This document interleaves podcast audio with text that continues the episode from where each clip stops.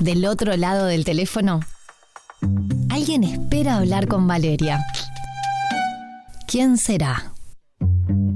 Contacto telefónico en Después de todo.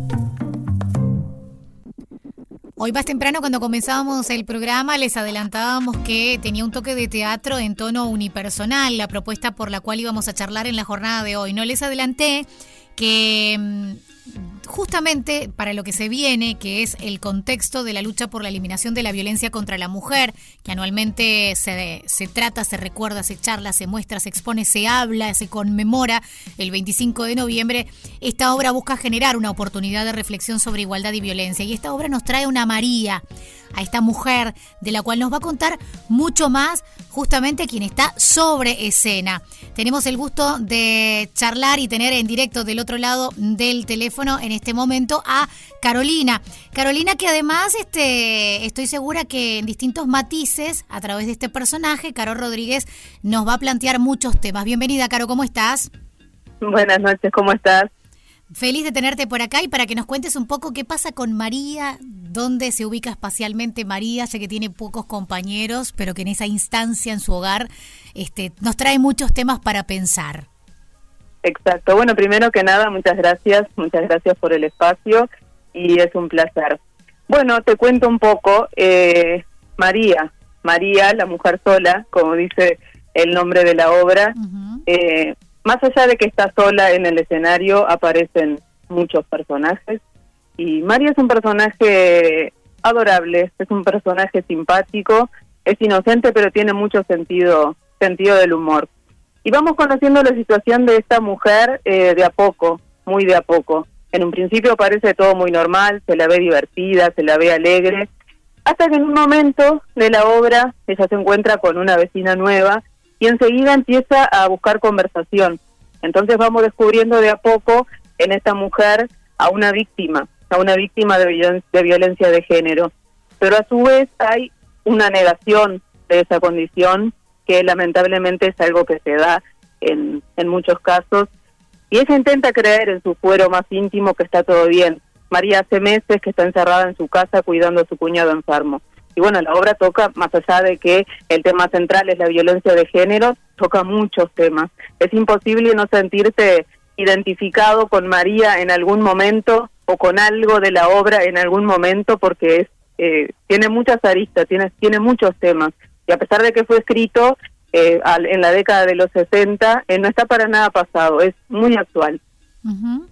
Bueno, en realidad cuando se tocan estos temas, en general, no importa en qué marcos son, obviamente que cuando están enmarcados en, fechas de recordación, como que la gente le presta más atención.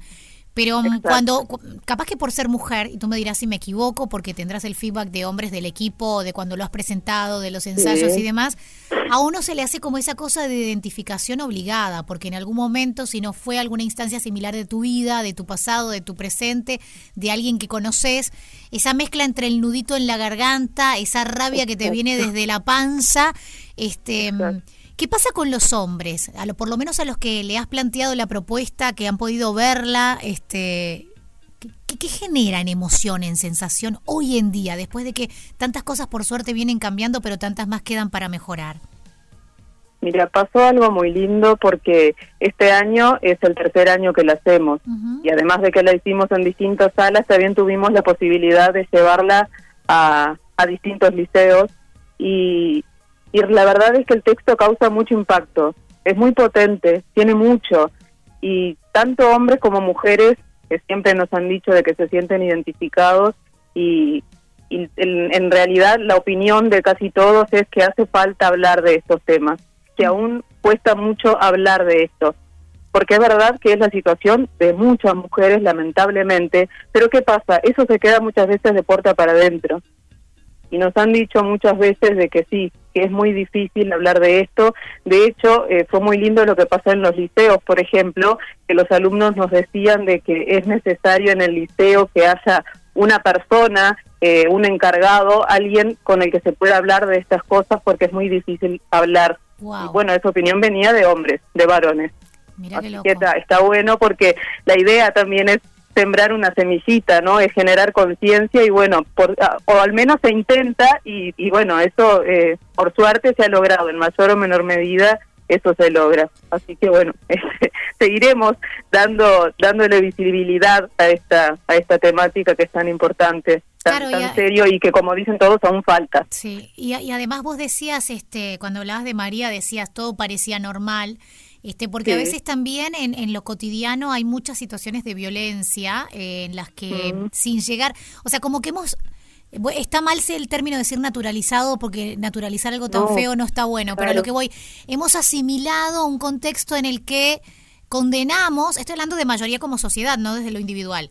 Condenamos este el hostigamiento, condenamos el maltrato, el maltrato cuando llega a lo físico, pero hay tantas, tantas instancias y pasos previos, este que, son los que no, no son no son tan identificables, ¿no? O por lo menos tan aceptables por la persona involucrada. Tiene que llegar a más y en ese proceso pasan tantas cosas que de repente el que está en la situación no lo nota.